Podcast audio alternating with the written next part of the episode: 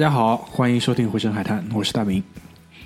我是梦龙，我是嘴嘴，今天是我们农历狗年的第一次录音啊，我们长达四周的这个冬歇期之后呢，就恢复到紧张的录音的这样一个感觉过去了好久。对以至于那个在群里说要录音这个事情的时候，居然已经就是到了只有我跟马大嘴两个人在群里变成了单聊的这个状态。哎，其他几个逼都坏。哎，你我跟你讲，你们聊微信，就是一个群里面，你以为人家不回是没有看到吗？其实并不是，绝大多数的人都是装傻选择沉默。啊。比如说你要邀请人家吃饭，或者说请一个群，那个老同学群，怎么样？三月份我们聚一聚吧。哎，两三个人说话的，不代表其他人没看到，其他人不想见到你而已。啊，难过啊，居里啊，海龙啊，老张。这几个人心里面好好想一想啊。居里明天去休假了，明天去泰国，这个有情可原。他又要去泰国了，对，嗯，泰国普拉提之旅，我并不原谅他啊，他平时也不来，他不是过完年不来，他平时也不来。今天呢，我们本来是那个马大嘴有感而发，说想录一下恐怖片、鬼片，就跟大家介绍几个那个前提条件，蛮有意思的。一个是马大嘴说要录这个鬼片，但是因为凑不齐人嘛，所以说只能临时在想说怎么办。就我跟他两个人，然后我们就单聊，单聊就说有没有什么主意，就昨天晚上讲，然后呢就说不如录个香港吧，因为这个题材其实。嗯，讲了很久讲了很久，想做很久了。为什么说这次又提到呢？因为下个礼拜我要去一次香港。哦，哦，还还有之前那个我们有一个睡不着群，我们有个粉丝互动群叫睡不着，啊叫不不不许睡，不许不许睡里面好像提提了一下这个香港的事情。对，因为新晋加入了一位那个珠海，是珠海吗？这广东广东珠海，广东珠海的一个女粉丝，还挺有意思的，就讲了很多关于之前去香港的那些故事嘛。然后，反正讲了要去香港，也讲了说今天录音之前，这个那个怎么说来着？广东人叫立是立誓对吧？律师是发红包发红包啊，就是有我们这那个是开开工开工典礼，开工大吉开，工大大吉你有没有看过一些电影？那个开工典礼啊，就是摆个猪头，猪很可怜，嗯，拍什么烂片都要这这杀只猪。对。然后我也说嘛，今天我们第一期开年第一期录节目，是不是摆个三支烟啊，放三杯酒，这个给那个录音台啊，什么话筒啊，对吧？等会叫那个我们叫那个阿柴过来，把那个头放在这里。嗯，狗头。录音神哎。给录音神静一静。然后梦龙呢，其实他有一点脱节，他以为我们还是要录鬼片，于是当他看到我把三支烟放在那个大妈茶上的时候，心里面产生一种敬畏，心里面产生今天这个录鬼片 还真的很专业，很专业。可能要请神，可能有四位嘉宾，还有一位 当他知道啊，今天录香港的时候，因为我其实坐下来就，我就在问他们有没有去过香港。梦龙说他去了四次，对吧？然后他也完全没有意识到我们其实说今天想说香港这个事情，于是就这扯到了说啊，原来今天你放三支烟在这边敬着，不是要敬鬼神啊。那香港也有这个传统开工大吉，然后舞狮舞龙啊什么的，也也是蛮多的。说五十，等我五个狗好吧？马大马马大嘴说嘛，今天那个开工大吉大利，他来五个狮。嗯，对，昨天在朋友圈里发了一下。哎他们挺注重这个东西的，对，呃岭南文化特别注重这个东西而且还发红包的，啊，五块发十块也是发那个开工红包的。嗯，对，不管钱大小，反正都要发，开心嘛对嗯开心。我们也想说那个开年的第一期开心开心对吧？录个鬼片，没想到人凑不齐，那 算了，再下次再说。反正借借着马上要再去香港的这个契机，也想把这个话题拿出来讲一讲。主要是我们自己想讲，有有有没有人想听香港？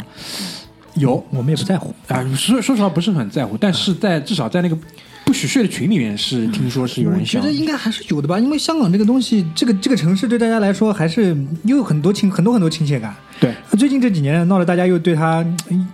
又多了一层别的感觉，嗯不好说。嗯。嗯，那唠一唠，唠一唠大家对他的这个观感。对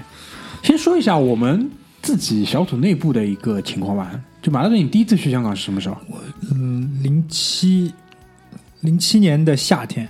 嗯，零七年夏天去的香港，然后去去玩了大概没有多久，五天吧，五天有没有？可能最多五天这个样子，因为那个时候有迪士尼嘛，去了香港迪士尼，然后这个在香港在香港的市区住的是那个住在九龙，住在尖沙咀，尖沙咀的那个什么什么海宁家福酒店。对的，零七年啊，我觉得我就观感这个东西很奇妙的，就是每一次去都有每次去的不同。我一共去过两次，第二次去是一一年工作的原因。零七年去的时候呢，感觉因为上海还没有像现在，零七年上海不是现在的上海，虽然只过了十年。零七年上海很多的那种轨道交通啊，包括公共建设都都都比现在差了差了非常多，可能差的就不止十年的这个差距。零七年我记得我出去上个班，我还没上班，就读书去学校的坐公交车要坐两个多小时，现在可能可能坐地铁最多最多三十五分钟就到了。零七年的时候，上海的地铁应该是没有超过六条吧？还我我不记得了，但是差不多是这个数。上海地铁真正爆发应该是零零八年一直到奥运会之前这段时间。零八年到一零年世博会那世博会个期间嘛，对的之前的话都全部在对造嘛。然后一去到香港，感觉哇，这个城市不一样，就是一个发达国家的观感，就就是很发达的那种感觉。不管是呃路上的这个市政建设，还是这个公共公共交通的便利性，到这个很多这个商场里面里面卖的这种东西，还有怎么讲，还有消费啊，你都感觉这哇，这这不应该是这个就。其实那个时候对大多数人来说，去香港跟出国是没有没有很大区别的。一模一样，因为啊你就是出国办那个港澳通行嘛。对，就现在也要办，但是现在感觉可能不大一样。现在可能就是去一个比较早早发展的一个城市这样而已。就那个时候去了香港之后，感觉第一次感觉我还特还挺不错的，因为那个时候，呃，香港人的对对大陆的这种观感还没有后面闹得那么凶。嗯、等等，我可以深入聊一下这个事情。呃，所以他们对我们的态度还行，就是虽然你说普通话吧，人家也愿意跟你聊。嗯，然后有些店员他也会说普通话，可能也是也也可能有一些大陆过去的上班的人。然后呢，我我记得最深的就是我们有一次去吃饭，吃那个那个什么广东菜哪里，就我们他那个他那个酱料的那个那个瓶子跟我们设计的不大一样，因为他不大会用。然后那些看了半天，然后人家就主动就带带小孩的一对夫妇就主动就教我们怎么去使用这个东西，然后告诉我这个蘸这个好吃。他也是说广东话，但他很努力的在让你听得懂。这个我还是觉得这感觉至少是非常好的，至少他跟你是友善的嘛。嗯在一一年再去的时候，就就就好像我就感觉不到这些了。但是我个人对这个东西是比较迟钝的，可能我身边的人会会会说、哦他们为什么这个态度或怎么样的。再后来可能就就更更愈演愈烈一些，那我就再也没去过了，就一直到现在。我我对香港的观感差不多，最初的是这样的，待会我们可以深入聊一下。嗯，我差不多集中式的去香港的话，在一一年到一三年之间嘛，一二年年底的时候，嗯，所以刚刚大明也说，就是有去过四次，其中有三次是因为工作的原因，呃，因为那边可能呃有一些新店啊什么要过去帮忙，包括做一些培训。但我自己跟我呃现任的老婆啊，就哎，你有前任老婆吗？你说好奇怪啊！偷偷的交交代一下，去过香港一次，那其实还是不落俗套啊。那个时候我们自己的话，其实去去那个迪士尼的话，只有香港比较近一点，所以香港迪士尼啊，包括有一些呃茶餐厅，也拜访了很多茶餐厅。那边的话，其实好吃的东西都在呃老的房子里面去，包括走到他们自己的街道，也都感觉到啊，就是过往啊那些，比如说建筑一些淳朴啊。因为我们其实不大会，我们去的是一年，跟马拉队不一样。我那个去的时候，其实上海其实自己的建设也都很发达的，所以感觉不到这种很大的一个落差。只是说去那些呃古香的一些老的上海啊、老的香港的一些建筑啊，吃的东西会比较吸引你一点点的。其他的话，玩的话，购物啊，我个人觉得都没有什么太大的一些，嗯、差别性的东西。但是讲到香港的人，因为我们有几个同事在香港那边，其实对他们那些年轻的那一代啊，自己的生存啊，包括一些嗯、工作啊，他们也是也是有比较的比较大的一些困惑跟压力的，也不大会比我们要来的轻松，甚至是压力更大。房子啊、生活啊、结婚啊、婚姻啊什么的，嗯、我个人感觉，其实实际上香港的话，给我自己也是比较大的一个怎么讲呢？嗯，侧面来讲啊，因为我有一个同事在香港那边跑货的，所以也算是一个比较近的吧，能够知道的一些啊、身边在海外的一些同事啊、朋友的，唯一的比较近可以联系到的。那我跟马大嘴一样，是零七年去的。零七年去呢，其实从时间节点上来讲蛮有意思的，因为是什么？回归十周年。啊，对，那个时候还有一个一个电视剧，正就是是那个那个人叫什么？嗯，那秋官叫什么？郑少秋啊郑少秋演的，还就就叫就叫归归来，还叫回归，有吗？就是讲他是香港回归这几年的那个内家的变化，因为那家是好像从大陆过去的，然后就讲他跟这个香港的这个这个事情，我还看了。我去香港之前我还看了这部电视剧，你想看一下吗？我去呢是在二零零七年的农历春节之前，我记得很清楚。去完回来的那一天正好是小年夜，就 小年夜那天我是正好回到上海。然后去的这个契机蛮有意思的，就是那个时候，呃，上海这边也办过，叫那个环球嘉年华，我不知道你们还记得吧？有的。在浦东，哎，后来为什么不办了？在陆家嘴，我来给你陆家嘴啊，给你讲一下这个故事啊。环球嘉年华这个公司是一个荷兰老板运作的一个这么一个公司，然后呢，他们就是真的跟我们所熟知的那种马戏团的形式很像很像，只不过马戏团阿英扎寨跑了之后，可能是在陆地上跑，他们就是所有的机械装备装在集装箱里面，然后全世界各地的跑。然后这个环球嘉年华的这个公司呢，在中国国内我据我知道的，在上海办过，在北京办过，然后在香港办。就是那时候在去香港办的时候呢，我舅舅是作为这个大的一个怎么讲，就是这个承包商也不是承包商吧，就是大的这么一个工程队里面的一个机械师，就是去负责检修这些设备的。然后先回答马大嘴那个问题，为什么现在没有了？当时在韩国出了一个事情，就是所有恐怖片里面哦，会提到的一个情节：玩摩天轮，然后玩到一半门开了，有人掉下来吗？死了三个。呃，摩天轮怎么会摩天轮很慢往下掉呢？嗯，是人太多了吗？还是怎么样？五个人，一家五口，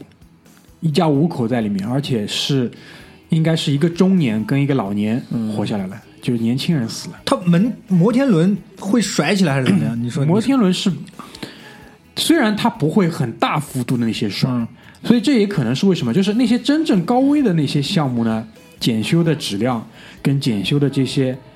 要求可能会高一点。大家都以为摩天轮不会出事，嗯，据我舅舅说呢，他们已经把这个隐患报告给这个荷兰老板至少三次，以书面的形式、专业的形式，但都未得到正面的回复。那他只能去做一些力所能及的这些养护跟维修，所以最终是在韩国出事的。其实就是这个东西在转的时候，一瞬间一开门，所以大家是没有任何准备的嘛，那人就滑出去了。就可能里面的人坐里面趴在门上面看，然后门一下打开，因为首先这个东西它不是一个静止的状态，因为它其实除了那个公转之外，它还是有一点点自转的嘛。你这一滑就说不清楚的呀。再加上门真的一开，人一激动，对吧？嗯，可能就没拉住就出去了。反正就是因因为出了这个事情，你想保险公司肯定是会赔嘛，但是你公司本身本来就不是作为一个什么高利润的这种暴利的项目，所以就一下子公司就没有再起来来，就整个打包了就等于破产，申请破产就散掉了。于是就是 因为我舅舅他作为那个年代，其实很多的那个差不多就是类似于下岗职工吧，再找到这样一份工作，其实开启了一个完全不一样的人生。他本来是在一个上海这边的一个工厂里面做工人的，也是机修嘛，然后后来又变成了一个像一个水手一样，就环游四环游环游世界一样，去了很多，包括那个时候我记得好像在哪里，反正欧洲哪里也办过一次。所以那个时候就是因为他们这个整个这个项目是在香港，所以就有这个机会说，他说他那在那边玩有一寝室，反正白天工作也没有人住，那说不如你就一起来住，然后你你管你自己玩，就因为有了这样一个落脚点，那就去了。你是一个人去的吗？我一个人去的一个人去玩啊？所以那个时候一样还是也是在读书嘛。那个时候其实我还是大学都还没读，高中高中读高中的时候，然后就在那边大概玩了一个多星期吧，然后跟着他们一起等于回了上海过年。然后跟马大嘴也有一个很像的一个观感，就是我那个时候是被它这种城市的密度吧，蛮震撼的，因为太高了，这个密度。因为首先它香港不是一个说有大量的这种平地的一个城市，它还是有很多的建筑是直接，比如说以山脚作为一个地基，然后就造啊造。我记得特别清楚，我那个时候有两条动线，我来回走了两遍，因为我那个时候是住在呃维多利亚湾的南岸，南岸其实就是叫香港本岛嘛，对吧？嗯上面是叫九龙。上面是九龙，下面是香港岛。香港岛，香港岛的东东就是靠东面那边有个地方好像是叫萧旗湾，反正也肯定是一个相对来说比较偏没有那么中心的地方。但其实萧旗湾你走到铜锣湾走一走，好像也就半个小时之内的事情吧，反正也不是特别远。而且就是有那个本岛上面嘛是有那种有轨电车的，所以你搭两节有轨电车，当当车，当当车很快就。当当车，我那个时候就是我记得从那个萧旗湾坐那个当当车一路坐到呃上环，嗯，上环下面中环嘛，就从在等于是从西面一路往回走。其实，在中环那边就有那个长江实业的那个大厦，这就是在这里，其实就是平顶山你那个缆车上车的地方，嗯就差不多那种地方。啊，中环的腹地，对啊，中环腹地嘛，那边还有一个那个维多利亚像，维多利亚女王像，对吧？在立法会大楼。在那边看到了一个非常漂亮的这种大的办公楼下面的一个自己造出来的这种像一个，你可以叫它街心花园吧，也可以叫它一种这种非常漂亮的这种景观水池跟绿化。然后回头一看，原来是，对吧？鼎鼎有名的李嘉诚，李嘉诚，超人超人家的这个卖掉了，卖掉了。卖给那个反正中国的一个企业。对，然后一路上再往东走，经过那个维多利亚公园，经过铜锣湾，对吧？最有名的铜锣湾。然后在那边，因为是中午嘛，那个时候就看到很多人，后来知道是菲佣，就是周末的他们每个礼拜天对会在那地方集会。菲佣的大集会，就是真的是就是很多人就坐在那边就聊天。啊，而且他们，他们其实，我觉得这个就是我当时觉得上海跟香港这个城市真正的差距，嗯，就不单单是城市的密度，因为他们每一群人他自己的这个秩序是特别好的，这种事情在上海是不可能发生的，在那个时候的上海，现在都都基本没有可能。不会，我觉得。因为这个城市要国际化到一定程度，跟对很多地方的人种族融合到一定程度，发展到一定程度，才有这种感觉。你去新加坡也是的，你也会发现很多马来人、印度人在那里都活得挺好，而且自己有自己的社区。上海首先，因为国内的话，它对于这个外来人口的把控还是相对比较严格的严格的，因为他希望的是你高端的人才过来，对，低端的人才，就说句不好听的，我们有很多了已经，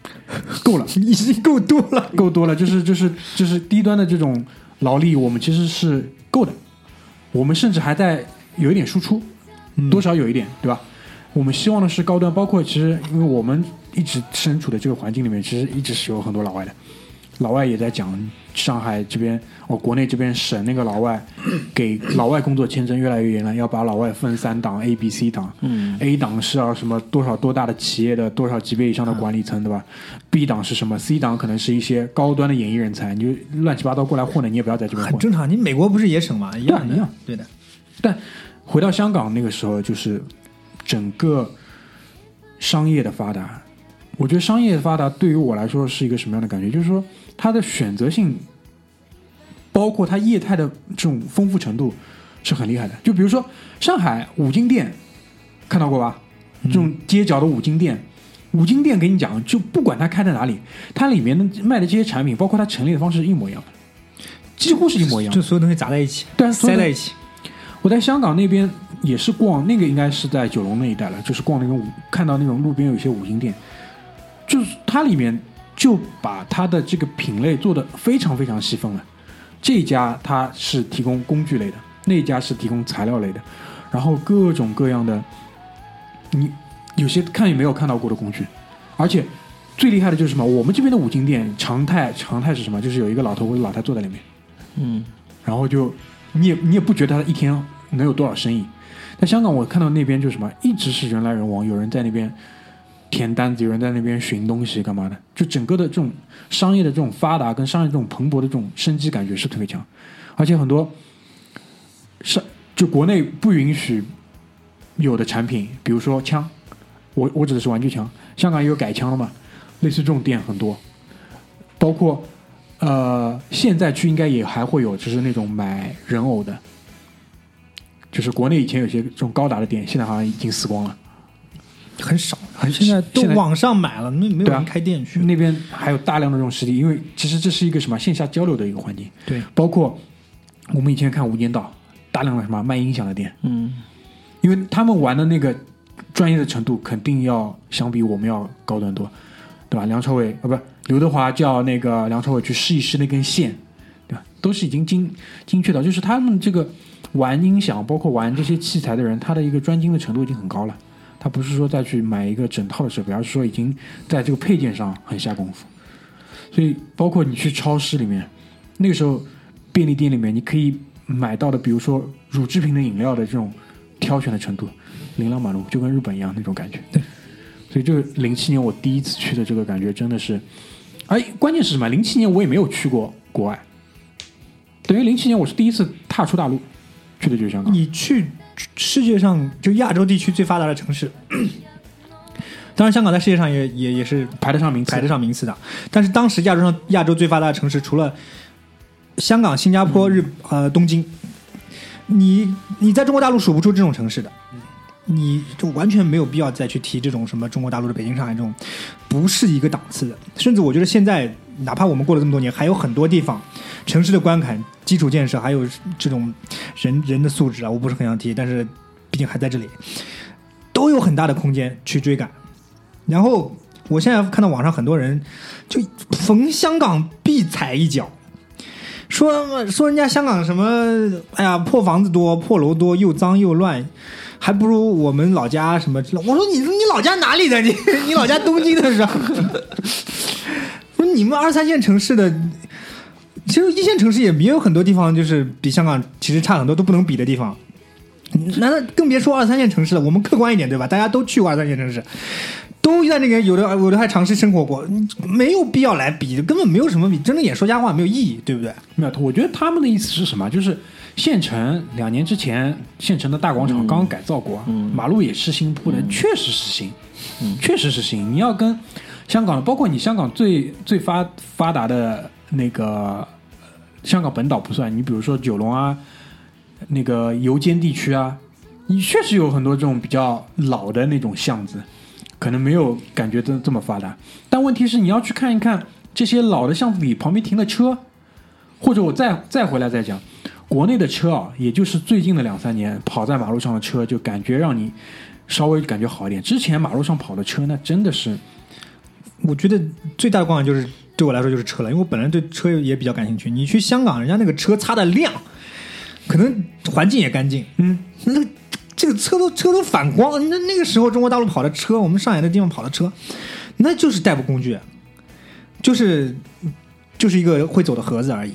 也没有特别好的车，很少。所以香港这个地方是，就是有的人质疑香港的这种对于这个国家的重要性，或者说是它是不是能代表我们这个这个社会华人社会发展到这个最最最最最最高端的时候的一个发展的状态？我觉得毋庸置疑，它就是一个华人社会能够能够表现出来的活力，爆发出的这种头脑，以及最后的我们守秩序的程度，最终最终的业态，应最终最终的形态应该就是香港、新加坡这种地方。我们一点不比外国人差，而且我们现在的一线城市，距离这些城市，距离香港、距离新加坡还有大段的路要追赶。如果客观的去看待的话，我们还是有很多可以借鉴的地方的。我觉得，首先我我说一下，我我其实对香港，我是有那种又喜欢又又不是很想接近的感觉，因为我我我不是很喜欢那种太压抑的地方。哪怕我是去重庆，高楼也多，然后密度也大，但是我至少能看到一片完整的天。在香港的话，你很难抬头看到一片完整的天空的，就是你抬头永远是那种几何形，就是方块，因为你永远被那些房子包围起来。这点让就很多人很压抑嘛，包括香港的这种居住环境也是的，哪怕你是居住五星级酒店，也是房间非常局促的。嗯，就这一点是让我很抗拒的。但我其实喜喜欢在哪里？喜欢就是它的它的活力，它给你很多选择。你就一个一个一个地方发展到最终最终，不是说你东西有多贵，或者你东西能够提供的多好，是你能够给别人的选择有多少。比如说新加坡，比如说呃上海，比如说香港这种地方，你永远可以用很很少的钱去享受到一个挺好的东西，或者吃到一个挺好的东西。你当然想要花很多很多钱去体验一个非常顶级的东西，你也找得到，而且轻而易举。香港就是这样的，香港你要去玩，你想去去去去去海洋公园去兜一圈或者怎么样，也不一定比会比上海的这个什么迪士尼贵，基本上价钱差不多。然后如果你要吃的话，便宜的茶餐厅，味道很好的那种老字号，我好像比上海还便宜，便宜很多，而且便宜很多澳。洲牛奶公司，对，而且便宜很多，便宜你不敢相信，这个为什么上海可以这么贵？然后，呃，如果你要去去买东西的话，那更不用说了。上个香港是、也是没有增值税的，呃，一个购物天堂。现在好像大家越来越不提了，因为大家海淘越来越频繁了，嗯就现在不大提。但是香港的确是一个购物天堂，你选择多，种类多，而且很多地方就是很多这种大的公司，香港是一个非常非常重要的市场，就是和以前在几年以前中国大陆还没有这么商业商业业态还没有这么蓬勃的时候，香港是一个跟中国大陆平起平坐的一个市场。它一个地方那么小小，六百万人口、七百万人口支撑的一个市场，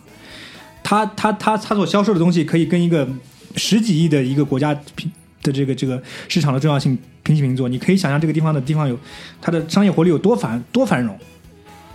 它给你的选择能有那么那么多，而且很多很多东西是有专门的香港版本的，啊，我觉得这个是让我又爱又又怕的地方。你说让我去长期居住一个地在香港，我是很难接受的，我根本是我可能会得抑郁症，这点我也很佩服香港的年轻人，就可能他他在外面住过，他也不也不一定回得去，对，这一点倒是确实这样，因为我认识的一些呃香港的朋友，基本上包括台湾的朋友，道理都是一样的，都没有准备再回去了，基本上就是这样子。现在有一个有一个潮流，就是香港人往台湾跑。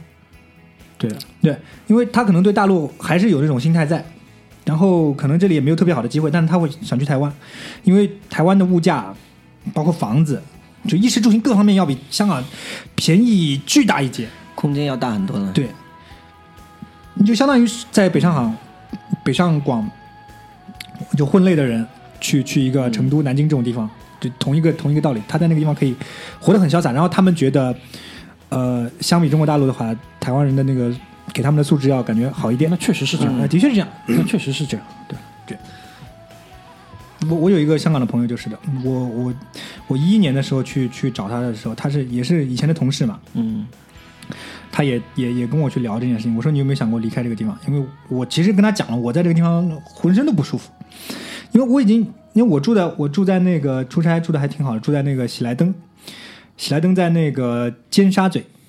呃，明月照尖东啊，就那个鬼，在那个半岛酒店旁边，然后是背后是紧贴着这个重庆大厦。然后那个酒店也很老，七十年代的，五星级嘛，因为没也不便宜的，但是，哎，那个酒店真的是很很狭小，非常的不舒服。然后整个那次去的观感对我来说也也挺不好的，我就问他，我说你有没有想过离开这个地方？他当时说的是，哎呀，我可能不会走，我可能我可能没有想过这件事情，对他来讲，他说我就习惯了开开窗，我看到对面人家的空调，我习惯了住这么小的地方，我习惯走路就可以去上班，因为他住铜锣湾嘛。他就说，这个所有香港人差不多都住在市中心的，很少人住特别远的地方，因为大家都都觉得这个地方方便，都离不开这个环境。他说我离不开，但这个人好像呃，他去年吧去了台湾，就我刚刚说的，去台湾上班了，他就觉得可能住够了，三十几年也要逃离一下这个地方了，也也跟最近这几年香港的这个就状态吧越来越不好有关系环境有关吧？啊，环境也有关系。嗯我觉得这个大体上当时定下来的这个五十年是不可能要变的，是必须要执行的，所以很多事情现在就要开始做了。那不可能是一步到位的嘛，但慢慢要开始调整。所以你去看一些人，真正的那些很稳的人，超人这种人，他的布局已经完全不一样了。那这个其实是慢慢慢慢会有一个延迟传递到下面的。但有一些人他可以就先走了。所以我我我最近的这份工作也有身边有香港同事，他现在就是有一个机会，他会先要回去，但是他就走的时候他就说，我肯定会再回来的，这个只是我这个职业道路上的一个阶段。他说我最终还是要回到上海来，虽然他是一个香港人，就是这样的感觉。他说我在那边也没有房子，没有没有办法，一样是借房子，我何必要借在香港？每个人的选择不一样嘛，因为其实我那嗯、我个人觉得在香港那边，其实它因为像马队刚刚选择很多，就是它城市感非常非常的明显。嗯、如果是像以前我们的一些可能新近发展的一些城市的话，它非常的单一。但香港的话，不管你去看以前很早的一些年代的八八十年代之前、八十年之前的，还是说新近发展的一些社会的，其实它有很多的层次在那里面可以体现得出来的。就它很丰富。它它其实我觉得这种我都很喜欢的城市，给我最大的感最大的这种冲击感，不来源于它特别高级，或者它它特别的不高级，啊，或者不高级，或者很现代，或者怎么样的，它是很丰富，它的它包容力很强，它有那种你看上去奇奇怪怪的，或者是不怎么干净的地方，嗯，但是它它又很能很和谐的跟这些高楼大厦、跟这些现代社会融合在一起，我觉得是很奇妙的一个观感，因为你可以在这么小的一个地方，这么短时间内体验这么不不同的感觉，我觉得这个让我挺惊讶的。你们第二次去，第二次去的时候隔了多久？我第二次差不多要一三年了，我第二次是一一年，一二年、一三年、一二年，我那时候一二年，就是相比我第一次去是五年之后，然后五年之后到现在差不多又五年，差不多嘛，就现在一八年嘛，我第一次零七年去，就等于是每五年去了一次，所以第二次去跟第一次去的时候，其实对于我个人来说，就已经有蛮大的不一样了，因为确实那个时候上海的发展是一方面，二来呢，我去看过其他，因为这五年当中我看了东京，也看了欧洲的一些大的城市，再去回头再去看香港的时候，我觉得香港跟我第一次去呢，其实没有太大的变化，就是从那个整个城市来说，但是我觉得人好像变了一点点，就是我不是说香港人，而是说身边的就是游客或者怎么样的，就大陆客的这个含量跟浓度要比我第一次去是要高非常非常多多的。我第一次去，整个将近两个礼拜当中，呃你说来也巧，就是我刚刚就是第一天睡了一觉，第二天出来，在一个十字路口等红灯的时候，旁边是一对上海人，问我路怎么走，然后我用上海话回他们的时候，他们就吓坏了，吓坏了。我说我也刚刚来，但第二次去我也刚刚黑下来，没有，他们是来玩的，他们是问我一个地方怎么走，还他们还拉着拉杆箱，应该是要去找酒店。嗯，我讲我港来，然后啊啊就特别惊讶，然后大家就就算了。但第二次去的时候，基本上就是没有一个地方是没有普通话的，而且是成堆成堆的。那个那个时代应该是什么？就是说一线城市或者一二线城市吧，一二线城市的人已经。香港应该都去的差不多了，这些人现在那个时代，二零一一年、一二年可能都在日本，然后呢换了一波人去了。现在呢，现在你再去看，现在就是这波人已经在日本了，包括韩国。你去韩国，其实这一阵也已经凉下来了嘛，因为各方面的事情。但今年我再去看一些数据的时候，就业态的数据啊，香港的整个。啊、不管是奢侈品业还是零售业的数字都是在往上翻，包括它的那个整个物业给到的那个出租啊或者租金的那个增长幅度都是在往上涨，就是至少是从业态上来讲是有一个相较前两年比较明显的回暖，因为前两年嗯，前两年闹得太难看了，嗯。战中啊或者干嘛的，虽然所以说其实这一波的那个坏的影响慢慢在消退，大概上是这个样子。我记得，呃，就是大陆开放去香港的政策，应该也是差不多在零七零八年的时候开始放的，逐渐扩大开来。自由行了，那时候就自因为。刚开始的话，前面的都只有几个大城市，而且材料的话也是很繁琐的。我一一年的时候我去办的时候，呃，福清啊、福州那下面呢，它都没有开放，就你可以就是你一定要去深圳那边去过一个关的。还好那个时候就是公司有给了一些其他的一个政政策，不然我都要去那个深圳百度一下的。哦，哎，我们那个时候是谁啊？说什么？哦，好像是南通，南通不能办。那个时候是这样的，这嗯一线大城市好像，嗯，连带其他几个城市是先可以自由行、对的，啊，好像现在日本签证也是这样的，嗯就是好像先对某几个城市开始开放，你可以办直嗯直接办港澳通行证，其他几个地方是不能自由行，你要跟团。对你必须跟他啊，嗯，自由行跟跟团，其实你去去玩其实没什么很大区别，因为你去了香港，团也不会去拉着你的。对，呃，然后我记得好像前两天看到一个新闻，说是马上什么港澳通行证也要取消了，不知道真假的。假的你们就当那个假消息听，说是以后要用那个第二代通行、第二代身份证直接去刷刷那个入关就可以去。是这样，那必须这个好像深香深深圳圳好像是这样的，对，已经是是这样的。其实我这一次啊，因为我的港澳通行证，我现在拿到手的都是第三份了，前两份是那个本本，嗯，我第一本过去了，办了第二本，第二本现在又过期了，我这次去办直接是卡了。直，接是卡片了。而且那个卡片是你每次去签注嘛，它是卡片背后是显示你签注信息，然后这张卡是可以重复的签注的，而且现在就出入境那个派出所的出入境的管理中心，它在每个区都有嘛。每个区的港澳通行的这一块是直接就是自助的机器，你只要把卡插进去，点一下，就直接可以签注的，就你不需要再递材料，再过一个什么审啊或者干嘛的。这个就跟上海的居证很方便，就一个机器过来刷一下，后面重新给你贴一个新的过期日期。哎，就这个，就这个，就这个。非常非常快的。因为现在港台、嗯港澳台，因为港澳是连一起嘛，港澳台两种卡。我这次去，因为我台湾那个也过期了，我而且其实我护照也过期。我这次去是一站式，在那个微信公众号上把三样东西都嗯，刷新了一下。流程上面肯定是以后越来越简化，而且人只会越来越多的，就便利性嘛，开放的越来越多了嘛。以前我还得去那个深圳摆一下，以后可能就都不用嘛，过去那边就很简单、很简单、很方便了。嗯我我觉得这个讲到这个，我有一个另外一个，其实我在这一期节目里面想讲的一个东西，就是两条不一样的曲线，一条是便利性向上，另外一条是我觉得就是香港的文化影响的向下，是这个下坡是走的很厉害很厉害的。这个就是我昨天其实跟马德子讲嘛，我说就讲到这个，我一下子讲到香港，我不知道为什么我永远跳出来第一部脑海里的电影是《甜蜜蜜》。哎你干嘛？略有深意的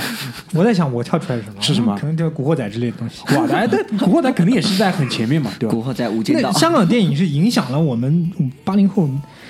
一直我估计一直到九零、九零、九一、九二、九三，差不多这这种都一直影响，深深的影响到。嗯，因为那个时候我们听的流行歌曲基本上台湾居多，呃，电影电影基本就是香港。台湾没什么电影的，那个时候，你像我们八零后成长年代，两千零几年的时候，你看国产电影吗？那国产电影还拍的还在拍什么？紧急迫降红啊，红樱桃哎，就这种电影，红哎，学学校号记得这么牢是怎么回事？学校组织去看的啊，这种还就只是这种电影，你真的自己愿意花钱去看的中国电影，真的就只有港片，真的只有港片，而且那个香港电影的业态繁荣到那种高晓松老说嘛，跟好莱坞平起平坐，出片出片量跟出片量好莱坞好莱坞第一，香港第二啊。，那么那么多的明星群星璀璨，那么那么那么那么深的影响，你想想看，每个人脑海里面都有一两部最喜欢的香港电影，哪怕你喜欢《无间道》或者或者什么《古惑仔》这种都好关键是那个时候是这批人，现在还是这批人，啊。就没有人顶上来了。这个是呃，有那个什么什么风，什么婷，什么婷，谢霆锋，谢霆锋不不不不是啊什么陈伟陈伟霆霆哎这种。顶上来什么东西 啊？嗯 如果有粉丝的话，不好意思啊。但是这什么，你能跟以前那种那么深的影响的人，那那么好的演员去比吗？包括唱歌的，现在还是王菲大陆过去的，对吧？容祖儿我估计现在已经凉了。谢霆像那个陈奕迅还可以啊，但是如果是比如说上一代那些明星，如果他们没有往大陆走的话，其实应该都差不多往那边歇菜了。明星是嗯一波一波，还是那一波。但是你想，明星幕后的这些导演、嗯音乐制作人，还真的一直在那顶着。关都没死啊。中国大陆这些好的片子，或者最近的什么《红海行动》，嗯，那不是林超贤导的吗？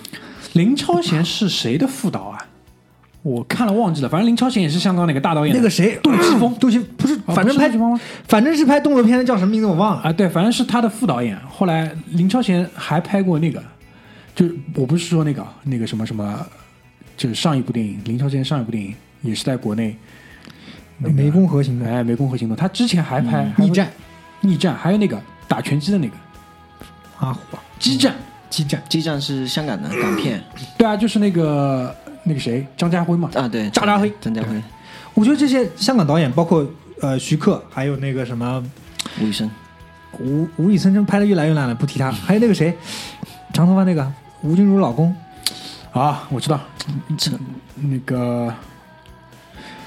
哎，嗯突然想不起来，反正就是吴君如老公，还有那个谁，还有那个拍那个《春娇与志明》的叫什么？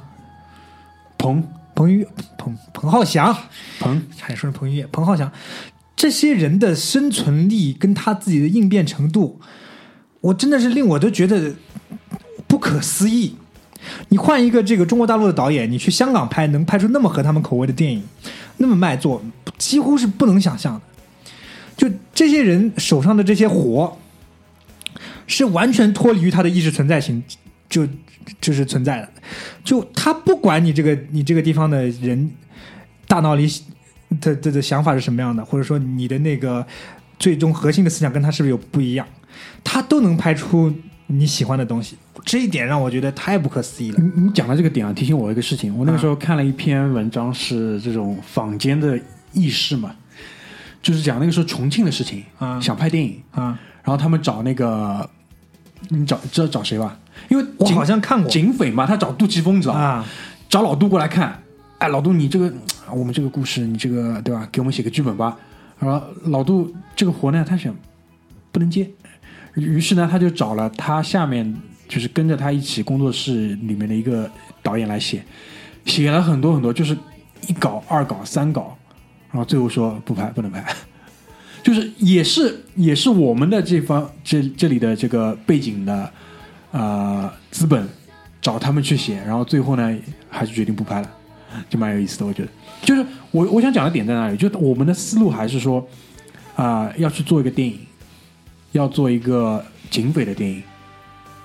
第一个想到的还是以香港那边为代表的杜琪峰，但是说句老实话，你现在能在中国大陆这种卖座的片子叫得上名字的，还真的就是那几个香港导演。你想，徐克他一直在拍，每年在拍。林超贤奇门遁甲，今年拍了个奇门遁甲，嗯。烂的不说了，好吧。嗯。最近那个林超贤也在拍，还有那个吴君如她老公也是，好像陈可辛也是每年一部，那都是中国大陆的资本在推动这些人在拍，而且他们好像还在中国大陆好像有一些得力的助手，包括好像自己也在培养下一代。我觉得这个实在是太难得了，这些人的活已经好到这种。我都不能想象一个好莱坞的导演能该能在中国大陆拍一个什么样的特别好的东西。因为我觉得，那首先文化上的东西还是还是通嗯有有通的地方。香港那个有个很有名的导演叫文俊，啊啊啊，我在香港还遇到过文俊两三次，是吧？啊，就很巧，就反正就去了去了两次，碰到他三次。他他是第一个来中国大陆拍电影的人，好像是。第一个来中国大陆香港导演就是《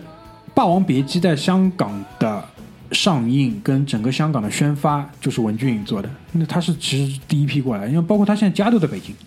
就到这个程度嘛。对，就是我就就那首先文化上的这个相通，二来就是说资本钱，你想你这次去看《红海行动》，我前两天也去看了《红海行动》，对吧？出品人艾尔伯杨，对吧？杨受成，还是英皇，就这这当中呢，就是说资本的互相之间的融合，也是我觉得整个促成。现在就是大陆出钱，大陆出一些配角，香港出一些导演。因为我相信真真正那些核心的辅核心辅助的那些部门，比如说摄影，我看了一看，很多也还是香港的那些人，摄影指导，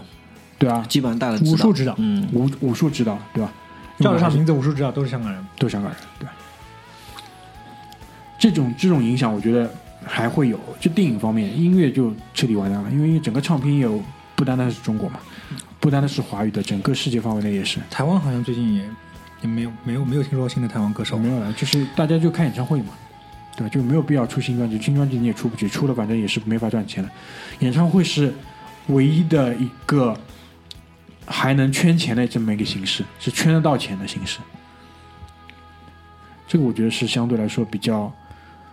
惨，真的是比较惨的一个地方。我觉得很正常，就业态发发展的阶段，就是该你发展的时候有了，那现在可能换一轮，但关键是香港现在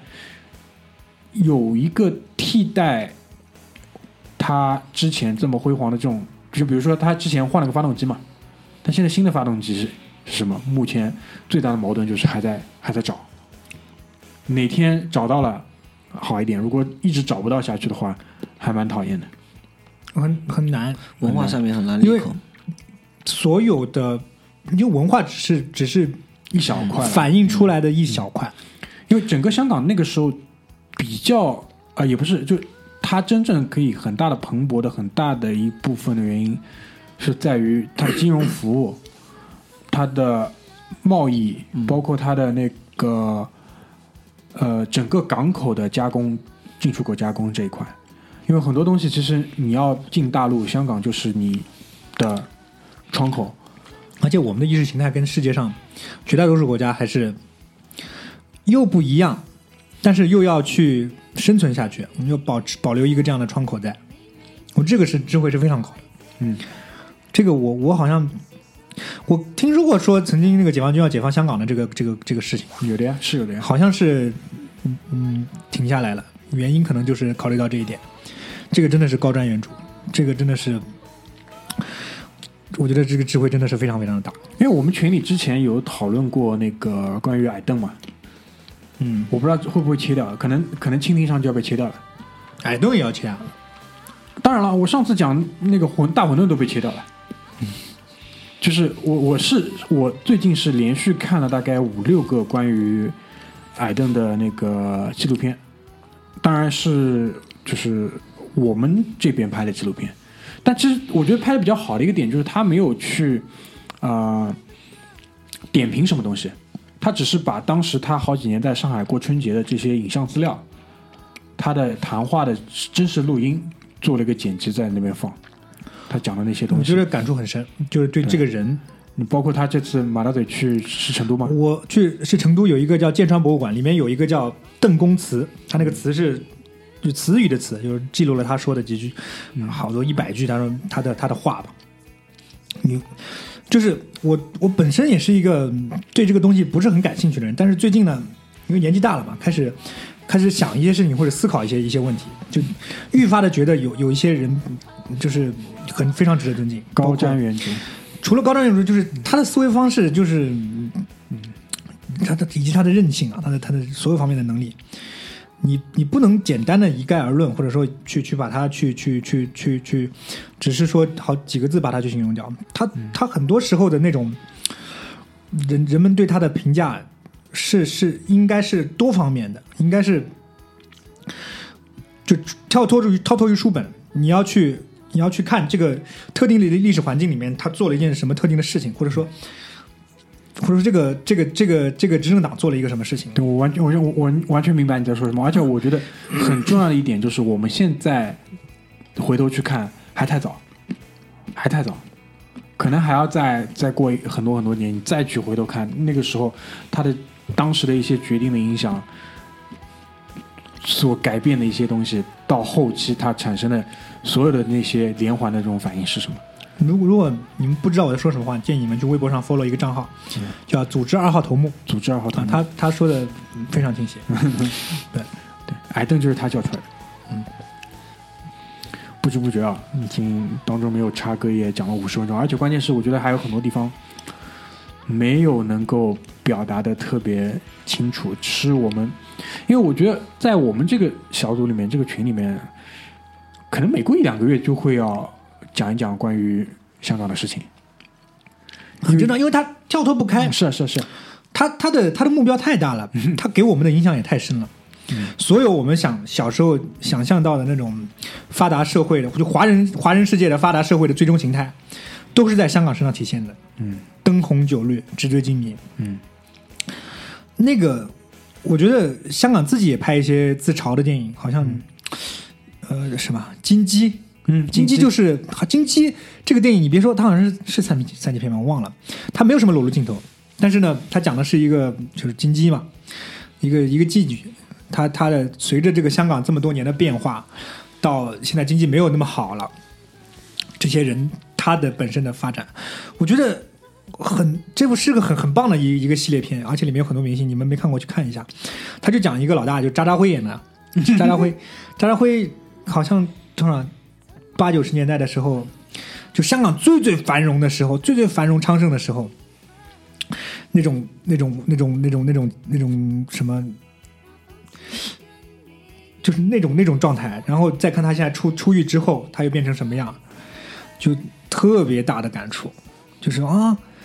然后到处都要砍人，然后你怎么跟我说普通话？然 后走在路上都是旅行团，就是香港人字里面，你以为他他不去思考，他肯定有很多人，当然有的人他不会去思考，或者他不思考这一点，但是一定会有人就想的深一点的人，他会非常清晰的感觉到。这个城市的变化，以及心里面的这种你要去改变的这种状态，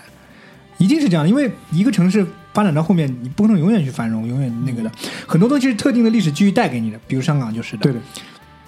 那历史会改变你的，你的，你的在这个国家的地位你也改变了。不是说你的重要程度有变化，而是说你本来你担当的职能随着别的地方的崛起，你要有一些变化。嗯你跟不上，或者你不承认，对你自己不是一个好的事情。关键是就是在我们以前的这个认知里面，没有一个城市像香港这样，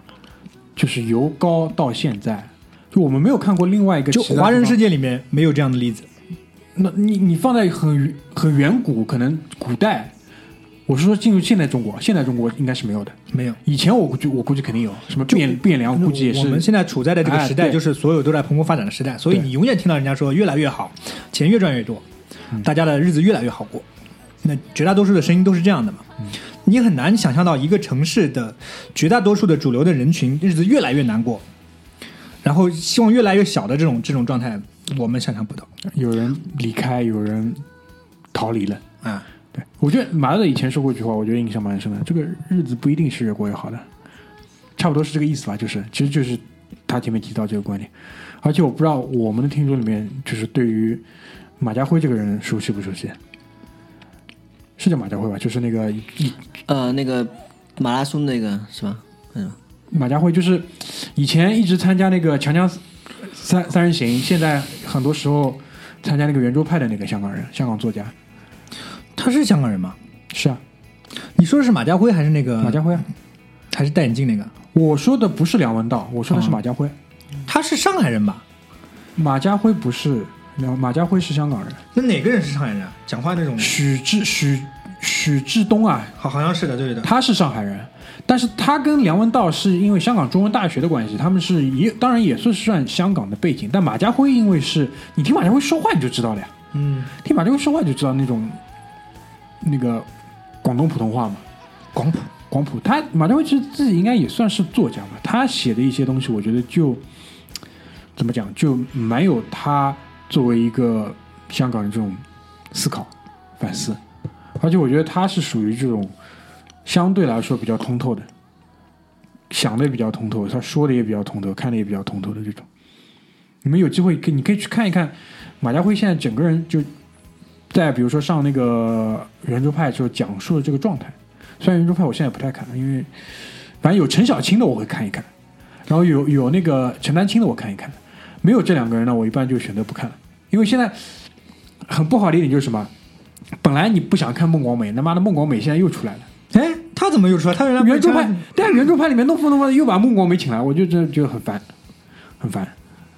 刚刚说到孟广美啊，我才才想起来，我孟广美，我读小学，我们家我读小学的时候，我们家开始有装那个卫星电视，那个时候就看到他，感觉就是一个阿姨的形象了，她还在，老菜皮有的二十年过去了。我刚刚算了一下，看了一下那个，查了一下她，她比我爸小三岁，失敬失敬啊，孟阿孟阿姨，孟阿姨，就前面马大嘴在那个搜百度孟广美之前，我们还想到了一个细节，蛮有意思的，就是讲到那个我这次去香港，我住在哪里嘛，就随手搜了一下，住在那个维多利亚公园的背后。维多利亚，的秘密，维多利亚。维多利亚公园的背后，啊？一个地方，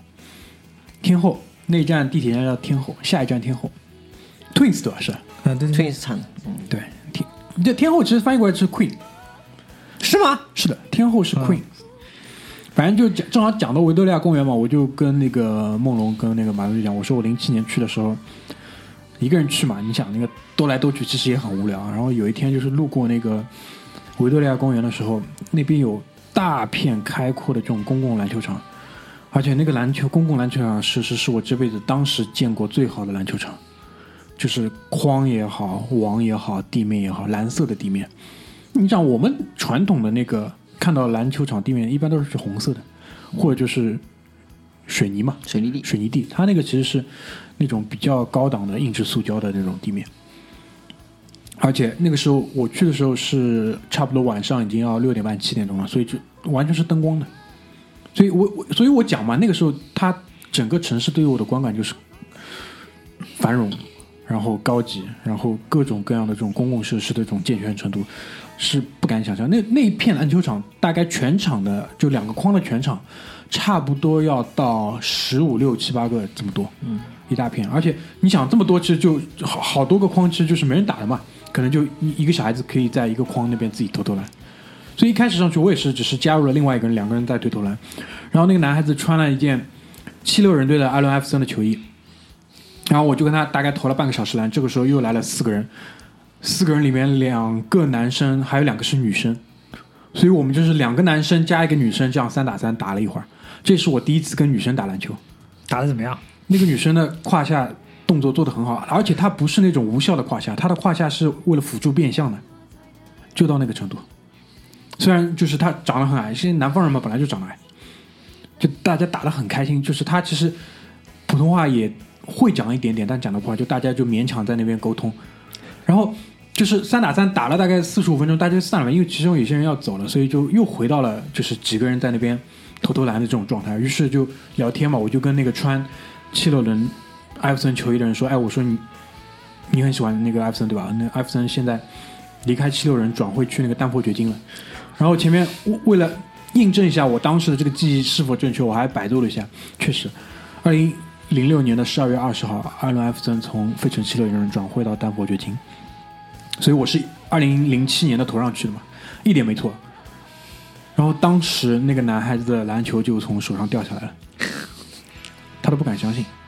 后来后来我回来之后，我才意识到这个问题，因为当时我们在上海看英超、看 NBA 的转播都是，其实不叫免费，因为我们付了整个有线电视费。嗯，对吧 TV 五转播，你整个的上海那个时候，那个上海体育台就有转播这个东西。虽然我们也是付费，但可能那个时候在香港看 NBA，包括看英超，可能已经进入了就是你要在付费频道去消费这个东西的程度了。嗯，就是一个商业的另外一个发展的阶段。他不上网了吗？嗯，零七年啊，他不上网的吗？零七年应该还没有智能机吗？有吗？有，有了。我不知道，反正至少、至少可能他可能两个月没有关注艾弗森吧，零七年智能机是没有的，造成了他网吧那个时不知道候不知道香港怎么样，对吧？这个令人心碎的消息，对吧？偶像离开了 效忠一生的费城，就跟 科比离开湖人的感觉差不多。差不多啊。反正就，哎呦，我就那个时候觉得很多，一下子想起来那个，就差不多已经要十年之前了，很厉害。因为艾弗森给人家观感也是，他的脖子上纹个钟，中，啊，我的生命是属于七六人的，我不会离开。嗯，对，确实很准。后来又回到回到费城他对打了几场比赛吧。好吧，我觉得蛮有意思的，就是一下子想起了很多事情，而且让我这一次再去，虽然这次去很短的时间啊，只有三天，其实只是去度个周末而已，反正也会尽量的再多去体验一下吧，而且都住在维多利亚公园背后了，我想办法再去打个篮球吧，好吧，带双鞋，这次带双鞋，哎 带双带个篮球，对，篮球就不带了，我就带双鞋到过去蹭一蹭，我觉得有的很多人去香港，其实你你有很很很好的感觉，就是所有的东西都是仿佛在记忆里面出现过。你虽然没有参与过，嗯。但是你感觉所有东西都是熟悉的。你说你看那么多国仔电影，尖沙咀、铜锣湾这种地名，庙街、波兰街，你不可能说不说说不上来的。当这些东西真真实实在你面前展现的时候，那感觉是非常奇妙的，嗯，对吧？你跟人家说哦，我在铜锣湾这里吃夜宵啊，什么这些，哦，这种这种感觉是很很很神奇的感觉，就是我就像我们永远，你读一本书，读三国也好，什么东西啊，你真真实实的见到这些这些地地方了，见到这些人的时候，你感觉是完全不一样的。我我有一个体验就是，我一一年去香港的时候，因为你去上班了嘛，你就真的融入去去工作，你就真的融入到他们的环社会里面更更紧密一些了。我就跟那些香港同事去吃吃饭，我住我我住的是尖东，我每天早上啊住住在尖沙咀，每天早上坐轮渡去中环上班，过海，他真的是过海，那个轮渡那个很很很颠的。然后我有个同事就是三个人三个人一起去，他永远坐在最后面，因为只要一开始颠他就要吐，他顶多就坐上海那种轮渡，没有没有起伏的，一颠他就、呃、开始吐。就是上班之后吃中饭嘛，他去哪里吃？走，那我们同事说有个茶餐厅在附近史丹利街，啊、不远的史丹利街不远，从我从中环我们上班的地方 IFC 走路去那个地方。说句老实话，我在上海上班，我不会走到那么远的地方去吃饭，但对他来说是一个不远的地方。为什么？因为香港人走路脚程极快，香港人走路快，香港人电梯都快，手扶梯都要比中国大陆快很多，对，很容易摔跤。马路上的那个车跑的也快，对你去看好了，这种城市，香港、新加坡啊、东京，走路的人伦包括伦敦也是，伦敦纽约连。人的速度都快，所以你看上海还没发展到那个程度的，你最最大一个体验就是人走路速度还没那么快，但上海确实也越来越快了。已经是越来越快了。但是在对中国大陆来讲，对，但是香港的话，呃所有人都很快，我就很明显，我就感觉自己在经历一场电影一样。我走在他背后，我已经很累了，他走得非常轻松，而且走路要走将近十五分钟，吃饭的速度也快，因为你要走回来嘛。他一路上，就是你看他一路上，先在门口抽根烟，垃圾桶旁边抽根烟，抽完立刻走，走。从这个烟烟头熄灭开始，立刻走。然后当时那个街上有那个发那个发那个报纸的爽报，你知道吗？那个时候就是一个免费的报纸，那名字叫爽报，在街头发。你就像看电影一样，看到这个人一边走一边从那个就头也没有就扭过三十度，直接从那个小贩的手里面发那个报纸人手里面拿出一拿过一张爽报，开始翻，边走边翻，翻大概翻了五分钟，全部翻完，然后开始折一折放进垃圾桶，再继续走，就感觉哇，这个这不是电影是什么？那像一个长镜头一样，镜头感太强了，你知道吗？然后旁边什么中环的这种建筑物往外往开始往外走，然后你看还要走过天桥，所有人就那个天桥，你看那个警匪片里面是哇，要不从天桥里面摔下来这种的，下面那个当当车在走，我说哇，这个好像就在经历一场电影，太有意思了，我感觉。然后去吃饭也是，我有一次跟他们去吃饭，吃晚上吃饭嘛。香港为什么那么多有趣的喜剧片，或者真的我们看那个片子人物性格那么鲜明？一开始我以为艺术创作居多，但是我真的是，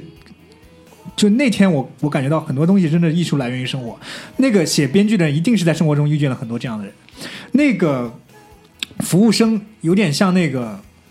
他戴个眼镜嘛，我不知道你们知不知道，香港的片里面有有一个戴眼镜的愣愣的一个人，一个一个一个人，看着挺年轻的，我忘了他演什么电影了，反正好像喜剧片里面常常客串的，就是你问他什么问题，他都他都没有感情的就这样回答你的。说你问他啊，今天吃什么？他说今天我们餐厅有这个这个，然后有些人还跟他开玩笑说，哎呦你是哪里的？他会拿笔给你写，他说我是来自海丰，啊，这个香香港有很多人是来自海丰和陆丰，然后他拿笔给你写，然后这个是潮州的一个什么什么地方，啊，什么什么，反正我后来查了一下，最能打架的就是海陆丰的人，广东啊，也是很多就是很多在香港香港的那种那个地方的人，然后我感觉哇，这个这不就是一个电影里面的一个人物嘛？他在实实在在的在跟我对话，感觉太有意思了。就香港这个城市，你会发现很多这种这么能量密度这么高的一个一个地方，你能看到那么有意思的人，那么那么那么有镜头感的场景，全部都是你一天当中能够经历的，而且随随时随随时随地在你眼前亲身经历在发生的。我觉得这个是这个城市最奇妙的地方，像那个重庆森林一样，哎真的是很奇妙那那。帮那帮警察坐在那边吃吃吃午饭，梁朝伟也在那边，而且他他们吃那个便当嘛，不拿筷子吃，拿那个塑料勺啊，呱呱呱呱在那边吃。他做什么速度都快，我感觉这个我那么急啊，那么赶吗？哟，真的是让我觉得感触很深的。我觉得那个那个场景我可能会记很久。我至少现在六七年过去，我还记得他一边走路一边拿出爽报开始这样翻，边翻边边看，然后看完之后折一下丢进垃圾桶，然后再从手机里面手那个掏一个什么东西出来，再再再弄一下，我真的是太太有意思了。那就是最最最最后啊，想问两位一个问题，因为我这一次其实也不是我啊、主观的要去，只是陪老婆去嘛。我想问问你们两位，会不会在就是主观的说想要去一下？我没有，其实 这个城市，就像我刚说的，真的给我感觉挺压抑的。我去了呢，虽然你能体验到很多不同的东西，但是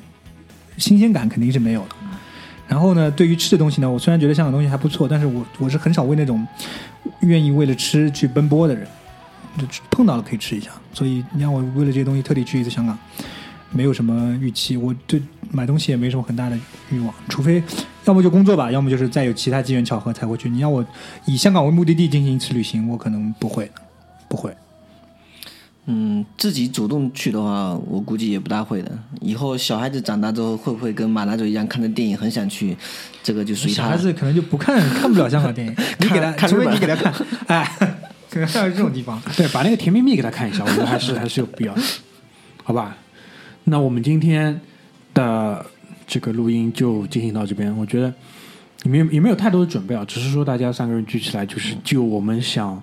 脑子里想到的这些关于香港的东西来聊一聊，我觉得也真的是非常的开心，好吧？谢谢大家，拜拜。拜拜。拜拜。你說你不想歸去，只叫我抱着你。悠悠海風輕輕吹，冷卻了野火堆。我看見傷心的你，你叫我怎捨得去？哭態也絕美。如何只好只得輕吻你髮邊，讓風繼續吹，不忍遠離，心裏極渴望，希望留下。伴着你，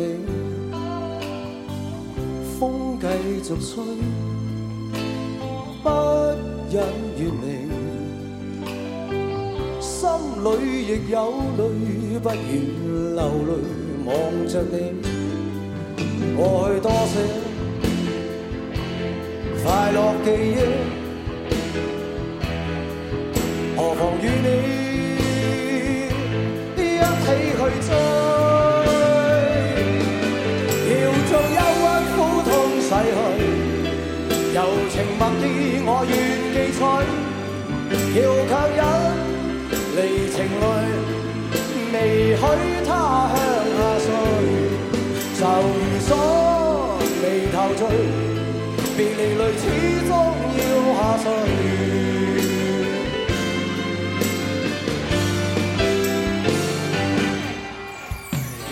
可以令你快樂，你也令我痴痴醉，你已在我心。不必再問記着誰，流住眼内每滴泪，为何仍断续流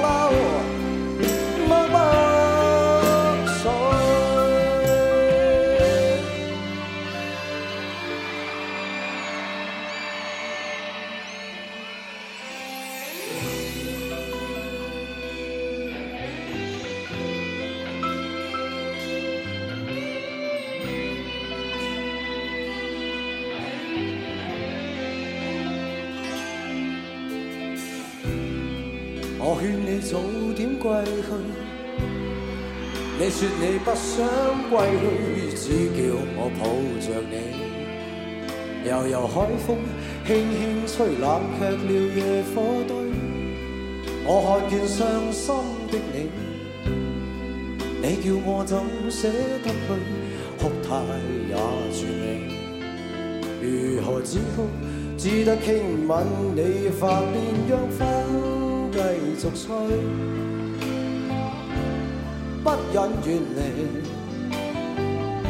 心里亦有淚，不願流淚望着你，風繼續吹，不忍遠離。心里亦有淚，不願流淚望着你。過去多少快樂記憶，何妨与你一起去追，要將憂哀苦痛洗去，柔情蜜意我愿记取，要强忍离情泪，未许他向下垂，愁如锁眉頭聚，別離淚始終要下垂。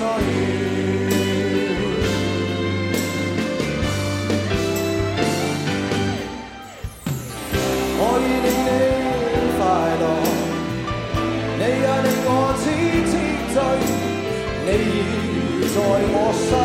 不必再问记着谁留住眼内每滴泪为何仍断续流默默垂为何仍断续流默默垂为何仍断